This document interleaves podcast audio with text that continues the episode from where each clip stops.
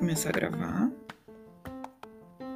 Saravá a todos, sou Dana, bolsista aqui do Coletivo AIA. Nos encontramos novamente para mais um episódio do podcast Encruzilhadas de Resistência. Hoje a gente vai conversar com a Jéssica Lara de Lima. Jéssica, bom dia, pode ficar à vontade aí para nos dar um oi. Bom dia a todos, é um prazer estar aqui com vocês hoje. Então, acho que para a gente poder começar assim, uh, eu queria que tu contasse um pouco da tua trajetória para a gente aqui, para a gente conseguir te conhecer um pouco melhor. Então, eu sou a Jéssica Hilário de Lima, tenho 34 anos, sou enfermeira de formação, filha da políticas de cotas, né, as políticas públicas de cotas nas universidades. Terminei a minha graduação em enfermagem lá em 2009 no Centro Universitário Metodista IPA, com uma bolsa de estudos lá pelo Centro Ecumênico da Cultura Negra. E posteriormente uh, fui estudar, né, fazer duas pós-graduações, pós-graduação em saúde pública, informação científica e tecnológica em saúde, e em 2015 mestrado em ensino na saúde na Universidade Federal do Rio Grande do Sul. De lá para cá, uh, eu trabalhei na atenção primária em Porto Alegre, né, no SUS, de 2011 até o momento, né? Eu sou, estou como gerente de unidade de saúde hoje na unidade de saúde Restinga, mas uh, trabalhei quase 10 anos na unidade de saúde Santa Teresa, que fica localizada aqui em Porto Alegre, no distrito da Cruzeiro. E também nesse interim, né, passei num concurso público e estou como primeira tenente no Hospital da Brigada Militar, trabalhando na unidade de terapia intensiva. Então, fazendo um apanhado geral assim da minha carreira profissional, é isso. Uhum. E imagino que deve estar sendo bem corrido, assim, são, são várias coisas que requerem bastante tempo, né, no caso. Aí eu não sei como é que geralmente uh, fica a tua rotina, assim, é uma coisa muito. Uh, que às vezes depende de uma dedicação meio exclusiva, assim, né, no caso. Exatamente. É, é, são 40 horas de manhã, 40 horas à noite, é uma jornada bem exaustiva, né? Profissionais da área da saúde como um todo têm uma jornada de saúde bem exaustiva. Trabalhar uh, com população vulnerável também não é nada fácil, né? É uma carga que a gente carrega muito grande, porque a gente nós gostaríamos de resolver todos os problemas relacionados não só à saúde, mas também a questão social, a questão política, principalmente, que perpassa muito né, pelas, pelo, pelo nosso trabalho no dia a dia. Não tem como separar política, separar economia na, da saúde, né, trabalhando no Sistema Único de Saúde. Então, a gente se vê desafiado todos os dias, porque são situações completamente distintas, né, diferente de alguns locais, por exemplo, a rotina é sempre a mesma. Não, na saúde a rotina nunca é a mesma, a gente sempre tem situações muito variadas, muito diversificadas. Né? E trabalhamos muito com populações vulneráveis, trabalhamos muito com a população negra, né, a população indígena. Então, essas populações todas a gente trabalha muito durante a nossa jornada de trabalho e a gente se pergunta, né? Uh, tem vários questionamentos diários que a gente se faz relacionados a diversos assuntos. Uhum. Imagina isso agora durante. Ainda não passou totalmente, mas durante a pandemia deve ter sido muito forte, assim, né? Bastante complicado. A gente se deparou muito com vários usuários que não tinham a possibilidade de fazer isolamento domiciliar, que tinham que trabalhar para poder sustentar suas famílias e adoeceram e acabaram falecendo por causa dessa desse contágio dessa doença, né? Não tiveram a oportunidade de decidir se eles poderiam ficar em isolamento ou não. Então é tudo muito perverso, né? A gente a gente se questiona é, nessa questão de perversidade do mundo do trabalho, da questão do racismo institucional, né? Então é, é, muito difícil, assim. Os dois últimos anos foram muito complicados, assim, é, em termos de trabalho para mim, porque a gente viu muita coisa. Eu vi muita coisa acontecer, vi muita morte acontecer, vi muita família se desestruturar, muita gente passar fome, né? Não ter o que comer. E então isso é muito complicado, não só em questão profissional, mas questão pessoal também. Como que a gente vai lidar com esse tipo de situação, né? Então a gente precisa ter ser forte, mas também não, mas também entender todo o processo e conseguir de alguma forma dar apoio para essas pessoas, né? Não só para essas pessoas, mas as pessoas também estão próximas a nós, que também estão vulneráveis. Como a gente vai se autocuidar também para poder cuidar do outro? Então, tudo isso é, é importante a gente ter essa, essa consciência, né? Uhum. E te fazer uma pergunta, assim, que tá meio até fora do roteiro, mas em questão de, de tudo que tu tá me falando, né? São coisas bem pesadas e que, querendo ou não, a gente, a gente carrega para casa depois, né? A gente carrega durante o nosso dia a dia, assim. E para entrar também no assunto que é o, o do podcast, assim, uh, quais, são, quais são as formas que tu consegue. Uh, uh, aliviar, né, no, na questão da tua vida, assim, se tem alguma coisa que tu gostaria de compartilhar, se uh, às vezes um hobby, às vezes alguma coisa que tu gosta de fazer, um lugar que tu gosta de ir, no caso que tu se sente que ali é o teu espaço, ali é um lugar que tu vai tu não vai precisar, tu vai poder pensar isso de talvez de uma forma diferente, né, problemas que a gente enfrenta no dia a dia, no caso. Sim. Então, eu particularmente, assim, uh, nos dois últimos anos, trabalhando na pandemia, eu cheguei a trabalhar em três empregos. Cheguei a trabalhar uh, na atenção primária, né, na unidade de saúde como coordenadora. Trabalhei como tenente na UTI da Brigada Militar e também nesse inteirinho eu trabalhei como enfermeira na unidade de terapia intensiva Covid, lá no Hospital Centenário, no município de São Leopoldo. Por que, que eu trabalhei nesses três empregos? Eu trabalhei nesses três empregos porque o meu pai, né, que antes era, era vivo, hoje ele já é falecido, precisava muito de mim porque ele tinha diversas comorbidades, diabético, hipertenso, estava iniciando diálise e a, aposentadoria dele, que era ele era funcionário público, né, estava extremamente e ele não tinha como arcar com as coisas para ele. Então eu me vi apertado e aí fui obrigada a pegar um terceiro emprego. E aí com esse terceiro emprego eu eu fui trabalhar para poder ajudar ele, né? Então, o salário praticamente eu pagava, eu, eu dava todo para assistência do meu pai. E então, ali no, no, final de 2020, outubro até junho de 2021, eu trabalhei em três empregos. Né? Foi um período extremamente difícil para mim. Foi um período que eu acabei engordando 10 quilos, né? fiquei uh, bem sedentária, não, não me cuidava, não pensava em mim, pensava nos outros né, adoeci bastante. Daí, em fevereiro de 2021, meu pai acabou falecendo, né, pegou Covid e faleceu. Uh, nessas jornadas de idas e vindas da hemodiálise, e eu, eu, não tinha como levar ele, cuidar dele, então eu tinha que pagar Uber e mais cuidador para levar. E, e aí, então, uh, essa, essa, esse trajeto de ir e vir para casa e pegar transporte público, aí ele acabou contraindo a doença. E aí, então, a partir daí, uh, depois do falecimento dele, eu trabalhei mais uns três meses ainda, né? Eu acho que como uma forma de escape, de fuga mesmo, para não parar e não sofrer literalmente a perda, né? Então, me joguei de cabeça no trabalho. Fiquei muito tempo, fiquei esses seis, sete meses trabalhando em três empregos e não me cuidava real, assim, né? Engordei bastante, fiquei bem sedentária, comecei a sentir algumas coisas muito diferentes, né? Comecei a somatizar muita coisa, sentir dor no peito, sentir falta de ar, né? Porque por causa da questão do peso. E aí eu, bom, decidi dar um, parar com isso, né? Porque realmente eu não estava tendo esse autocuidado. E aí uma amiga me chamou para praticar crossfit. E aí, num dia, num, num pós-plantão, ainda nessa jornada, ela me convidou e eu fui mesmo cansada. E aí eu gostei bastante e acabei ficando no crossfit. Aí de lá para cá, então, nesse um ano, eu estou me cuidando, né, fazendo exercício físico três, quatro vezes por semana. Comecei a cuidar da minha questão da alimentação também, que é bem importante, porque eu estava comendo qualquer coisa, então, qualquer coisa, lanche, muito lanche, muita, muito, muita comida ah, gordurosa, muita, muito refrigerante, enfim. Então, eu não cuidava nada da saúde. Então, acabei começando a me cuidar um pouco melhor agora.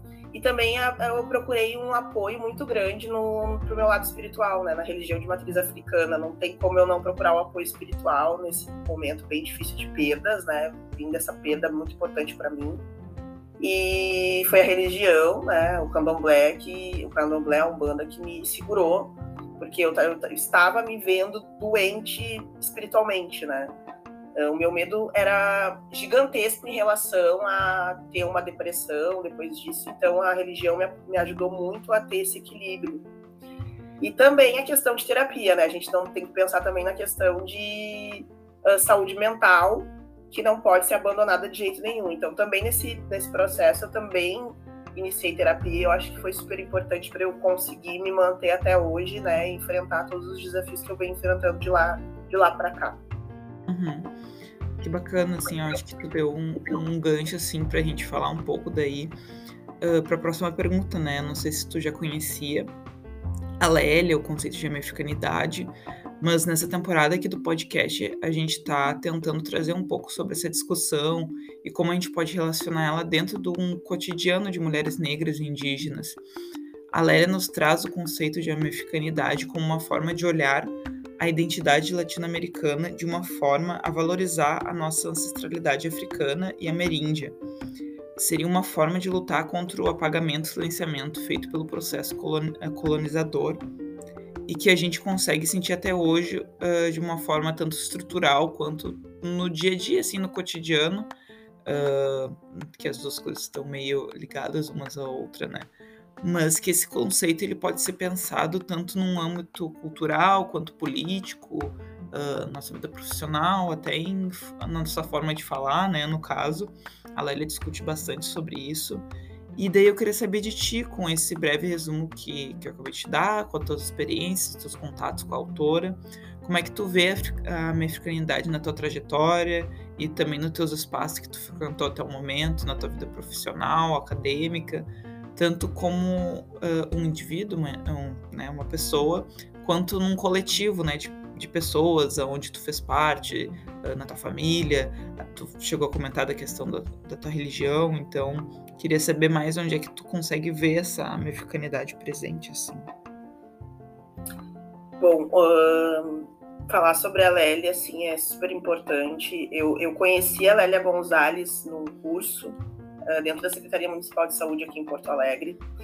E pensando um pouquinho até na história dela, né, eu, eu, eu trago um pouco da história dela para minha, né, porque a Lélia ela teve um relacionamento interracial e a partir desse relacionamento interracial é que ela começou a se perceber negra dentro da sociedade e a lutar por um ideal que é um, por, pelo, por uma sociedade menos racista, por uma sociedade mais igualitária, né, para os negros. Então, eu trago isso muito para a questão da minha vida, assim, porque eu comecei a me perceber negra não foi na durante a infância, não foi durante a academia, foi trabalhando como profissional da saúde. Eu lembro que durante a minha infância, né, assim como a de muitos outros negros, pardos, indígenas, é que na, na história escolar o negro foi escravizado, veio trazido num navio acorrentado e foi isso a nossa história. Então, uh, se a gente for pensar desde a nossa infância, a, gente, a nossa história se resume a isso. E durante a academia, em nenhum momento isso foi falado, foi comentado sobre conceitos de americanidade, sobre população negra, e, e eu desconhecia, eu particularmente desconhecia. E na minha família, pouco era falado sobre isso, né? Era falado muito sobre a questão de racismo, mas com base teórica fundamentada, isso não era tanto. Né? Eu vim de uma família de funcionários públicos, de pessoas uh, de uma família né, de classe média baixa, que não tiveram tanta oportunidade de educação. E eu fui a primeira mulher uh, a ter uma formação de nível superior, né? Então, isso é reflexo né, da sociedade racista, isso é reflexo do racismo institucional. E eu comecei a me perceber negra durante o trabalho na, na saúde pública, que foi quando eu fui convidada para fazer um curso de promotores de saúde da população negra, que é um projeto guarda-chuva da Secretaria Municipal de Saúde, que desde 2012 começou a formar profissionais da área da saúde, promotores nessa temática. E aí, nesse curso, eu comecei a conhecer toda a história, uh, nossa, nossa história propriamente dito, o porquê que a saúde tem que ser direcionada de forma uh, equânime, qualificada para a população negra, que nós temos uh, adoecimentos diferentes de outras etnias, de que nós precisamos usar medicamentos diferentes de outras etnias para determinadas patologias, que a gente uh, tem toda uma história, todo um resgate histórico. Né? Então, tudo isso me fez pensar e refletir uh, qual é o meu papel e o que, que eu sou enquanto negra dentro da sociedade.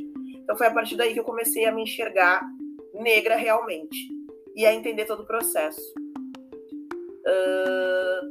Mas, infelizmente, né, a gente começa, a gente não tem. Uh, a gente não tem as melhores experiências relacionadas à questão de se perceber negra, né? Porque quando a gente começa a se perceber negra, a gente passou por alguma situação de racismo, né? Então eu passei por diversas situações de racismo institucional, enquanto enfermeira formada, enquanto coordenadora de unidade de saúde, né? Uh, várias vezes já fui uh, desrespeitada em relação à minha, à minha posição frente a um, a um cargo, né? Por ser mulher, por ser negra, né? Então, uh, tudo isso acaba pesando bastante e acaba fazendo com que o racismo ele se torne cada vez mais explícito. Vou te dizer uma situação, por exemplo. Uh, tive uma situação de uma paciente, de uma usuária de saúde, que ela estava numa consulta de médica e ela e a médica me chamou, uma médica branca, paciente branca, me chamou para poder dar uma orientação para essa paciente. Aí eu comecei a falar com essa paciente, essa paciente pegou e falou para mim: "Eu não estou falando contigo". Aí eu peguei e olhei para a médica, não tem problema, senhora, então eu vou falar para a médica. E falei a orientação para a médica. Depois disso, essa paciente ela saiu uh, da unidade extremamente irritada com a minha presença no, no ambiente. E num outro momento ela retornou e começou a espalhar na sala de espera né, da unidade de saúde que ela tinha contraído uma doença após uma coleta de, de preventivo que eu tinha realizado nela. E aí, como é que eu descobri isso? Quando eu fui chamar uma primeira paciente para atender uma agenda de saúde da mulher. Aí eu chamei a paciente e a paciente para mim eu tô muito nervosa. Daí eu, por que a senhora tá nervosa? Porque tem uma louca lá fora dizendo que ela pegou gonorreia numa coleta de preventivo contigo. Aí eu respirei fundo e, bom, não vou surtar nem nada, vou orientar a paciente da maneira que tem que ser feita. A gonorreia não se pega assim, assim, assim, assado. E quando terminei a consulta, eu fui atrás dessa paciente, ela não estava mais no recinto. Aí depois disso eu comecei a escutar na comunidade que ela dizia que me odiava por eu ser uma mulher negra, que ela iria quebrar o meu, meu carro, mas que depois ela disse que não ia quebrar o meu carro, que ela ia me matar, porque ela não gostava de negras, não gostava de negra como eu. E, enfim, eu tive que partir para um boletim de ocorrência, representação, para que essa mulher parasse de praticar atos racistas, né? Infelizmente, naquela época eu não tive como registrar uh, as situações, né? Porque, enfim, acho que aquilo também me pegou tão de surpresa, assim, por uma coisa tão uh, chocante, que o que eu acabei fazendo realmente foi registrar, assim, no, no âmbito policial, mas foi uma das primeiras situações que eu acabei passando, assim, trabalhando uh, na unidade de saúde. Mas na infância também passei por várias situações também, né? por uh, ter um lábio um pouco maior, de ser chamada de beiçuda, de ser chamada de negra, de ser chamada de macaca. Estudei, estudei em, em escolas de ensino privado, porque eu consegui a bolsa graças aos meus pais. Então, tive situações diversas de racismo também dentro da escola, porque era eu e mais duas negras dentro da dentro do ensino médio todo, era duas negras, três negras, né? Então a gente passou por diversas situações também. Então, é, se a gente começa a resgatar, fazer esse resgate histórico nosso particular, a gente começa a perceber que tem muitas situações que a gente poderia enumerar e ficar aqui falando o dia inteiro, porque é, a gente vivencia isso no cotidiano, né? Com certeza. E, e, é uma coisa que a Lélia até discute bastante nas obras dela sobre como, e não só a Lélia no caso, né, mas outros, outros autores, outras autoras, sobre como é complicado, assim, hoje eu acho que um pouco menos, mas também, enfim, né, sinto muito que tenha passado por isso. E que essa ligação entre uh, pessoas, pessoas negras, pessoas indígenas através da dor, assim, tu só consegue uh, compartilhar experiências através de coisas traumáticas, coisas que, que a gente não gostaria de passar, né, coisas horríveis, assim, e, e a gente, não nós, né, mas aí essas coisas, as, as, as coisas que a gente poderia valorizar, elas acabam sendo tão pequenas, né, porque são situações tão traumáticas que ocupam a nossa cabeça, nosso sentimento, né. Mas, mas enfim, também é. Vou seguindo aqui, mesmo depois dessa tua fala também. Tem várias coisas que a gente poderia explorar, mas também questão de tempo, né? Mas queria ver contigo também que a gente tá num momento agora que tá até linkando um pouco com isso, né? Num momento extremamente uh, racista, assim, não que não tenha sido anteriormente, mas num momento onde que a gente vê diversos casos, né, sobre uh, uh, conduta policial, uh, má conduta policial, questão de genocídio dentro, da, dentro das favelas, em diversos locais no, no Brasil. E, mas mesmo assim a gente tenta assim manter um pouco da esperança e tentar uh, ver outras, outros lados, né, para poder continuar lutando, que não seja só através da dor, no caso. E o conceito de americanidade que a Lélia traz, ele tenta trazer essa valorização de uma identidade, né, de poder ver uh, como nós podemos nos perceber enquanto uh, pessoas pertencentes a uma região e que involuntariamente trazidos para cá, né, no caso, mas que é, aqui ainda continua sendo nosso lar, continua sendo um local que a gente pode aprender e compartilhar esse aprendizado, né, no caso. Então, eu queria saber de ti, assim, como é que uh, tu pode ver o, um futuro, assim, que nós podemos discutir mais sobre Lélia Gonzalez, mais sobre o conceito de americanidade, se isso fosse mais uh, discutido dentro das escolas, dentro das unidades de saúde, né, no caso, se fosse uma coisa que uh, saberes que tu, que tu vê em outros locais uh, aplicados dentro tanto da brigada, que né, no caso que tu comentou, quanto das, dos postos de saúde, desse cuidado que tu falou que uh, certas populações precisam ter diferente de outras, né, no caso. Bom, trazendo assim para a questão da atenção primária, né, do Sistema Único de Saúde, o trabalho do Sistema Único de Saúde, né. Uh, eu acredito que assim uh, tem uma frase da Lélia que ela fala, né, que o negro tem que ter nome, sobrenome, senão os brancos arranjam apelido ao gosto deles, né? Então, eu, negro tem que se posicionar. O negro tem que se apropriar da sua história. Uh, acredito que a implantação da Lei 10.639 já é um grande começo. Se a gente tiver a implantação dessa lei nas escolas, já é um começo. A gente precisa a transformação só vai vir através da educação. Então a gente tem que começar lá da base. A educação é a transformação para a sociedade que a gente quer, num futuro transformador, num futuro ideal que nós gostaríamos de pensar. E a Lélia, ela trouxe, né, no, através do movimento negro unificado no Brasil, para dentro da academia, essa questão da discussão do racismo e machismo, que é bem importante também eu trazer aqui.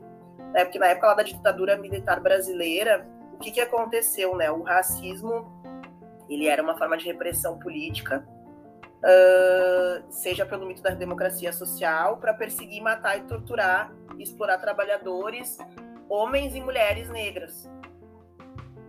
A gente, enquanto mulheres negras, homens negros, nós precisamos estar nesses espaços que anteriormente nós não éramos vistos. Então, a minha presença dentro da Brigada Militar hoje já é uma posição desafiadora, desconfortante e também uh, quebra, de, quebra paradigmas. Né? Uma mulher negra sendo primeira tenente da Brigada Militar, isso já é uma quebra de paradigma. Mas como isso vai ser uh, oportunizado, como isso vai ser uh, ofertado? É através das políticas de cotas das universidades, instrumentalizando, apropriando essas pessoas uh, em termos de conhecimento em relação à história, é oportunizar cotas dentro dos, de qualquer segmento da sociedade em relação a trabalho, a questão econômica. Isso também é muito importante para reparar realmente todas as, as, as, questões que o racismo, que a, o processo de escravização causou dentro da sociedade. Então, uh, eu acredito, eu acredito fielmente, acredito fortemente que a gente precisa manter essa questão das políticas de cotas para reparar tudo isso que aconteceu em termos de história. E, e que a gente precisa transformar toda essa, essa nossa realidade através da educação. A gente precisa trabalhar a questão do negro, a questão do racismo institucional, a questão das barreiras institucionais que a gente acaba passando nas escolas, nas academias, nos diferentes cursos né, uh, para que essa realidade ela, ela mude, melhore. E também eu acho que a gente tem que pensar que nós somos agentes transformadores da sociedade como um todo e a gente está próximo, nós estamos próximos de um período eleitoral e a gente precisa pensar muito em quem nós vamos colocar o poder de decidir sobre a sociedade, né? sobre a sociedade brasileira, sobre uh, a, as políticas públicas no Brasil. Então, a gente precisa também ter esse, esse, esse processo de reflexão do que a gente quer para o nosso futuro. É esse, a, essa política me representa, essa é a política que eu quero para a população brasileira, essa é a política que eu quero para mim, para minha família, para os meus filhos. Então, eu acho que a gente precisa refletir muito sobre isso e pensar: bom, se a gente está vivenciando um período de trevas, é esse período que eu quero, é esse momento que eu quero para o resto da minha vida um momento de perseguição, um momento de uh, diversos atos racistas, homofóbicos, misóginos. Então, assim, tudo isso a gente tem que pensar. Nós estamos num período pré-eleitoral e a nossa transformação, a possibilidade de transformação está nas nossas mãos e a gente precisa utilizar da melhor forma possível essas ferramentas. É isso aí. E então a gente vai ficando por aqui hoje. Tivemos um tempo um pouco pequenininho assim. Mas, Jéssica, queria te agradecer muito pela tua presença, por ter disponibilizado esse tempo aí com essa tua agenda corrida. E é isso, fica à vontade se tu quiser dar um recado final, dar umas últimas palavras, promover alguma coisa, que é um espaço que a gente gostaria também que fosse não só de compartilhamento de experiência, né, de poder falar sobre as uh, o podcast em si, mas também de quem, quem é nossos convidados poderem trazer alguma coisa que elas gostariam de compartilhar em relação a evento, em relação a um coletivo, enfim, pode ficar bem à vontade aqui nesses minutos finais. Então, Dana, gostaria de agradecer a ti, ao coletivo AIA, e também aqui agradecer né, esse convite para participar do episódio do podcast Encruzilhadas de Resistência, Resistências. Uh, dizer que é um prazer sempre falar sobre a saúde, falar sobre racismo, falar sobre as minhas experiências, de forma muito breve, mas uh, eu sempre gosto de participar e contribuir para que a gente tenha uma sociedade melhor, para que a gente tenha pessoas melhores, para que a gente consiga refletir um pouquinho de todo o nosso dia a dia, de todo o nosso processo enquanto pessoa, enquanto mulher, enquanto homem, uh, nessa sociedade muito injusta, né? construída na base da desigualdade, na base das injustiças. Nós somos hoje pessoas que queremos um mundo melhor e queremos transformar esse mundo num mundo melhor. Então nós precisamos ser atores e protagonistas dessa história. Aqui eu deixo o convite, então, para quem não conhece né, a atenção primária, a conhecer a atenção primária em Porto Alegre, uh, a conhecer as unidades de saúde. Nós temos promotores de saúde da população negra que trabalham nessas unidades de saúde nós tivemos, ah, infelizmente, né, o processo de privatização uh, dos serviços de saúde, que eu particularmente sou contra, mas que infelizmente a gente precisa trabalhar, né? E faz parte desse processo. Uh, muitos promotores acabaram saindo, mas algumas pessoas ainda estão trabalhando, né, e promovendo saúde da população negra na atenção primária no SUS em Porto Alegre. E existe um projeto aqui dentro da Secretaria Municipal de Saúde que é colocar esse curso ainda uh, em prática neste ano. E aí vai ser aberto à sociedade civil, a profissionais da área da saúde, uh, estudantes, né, acadêmicos de diversos cursos de várias universidades. Então, em breve, provavelmente vai sair essa, essa divulgação.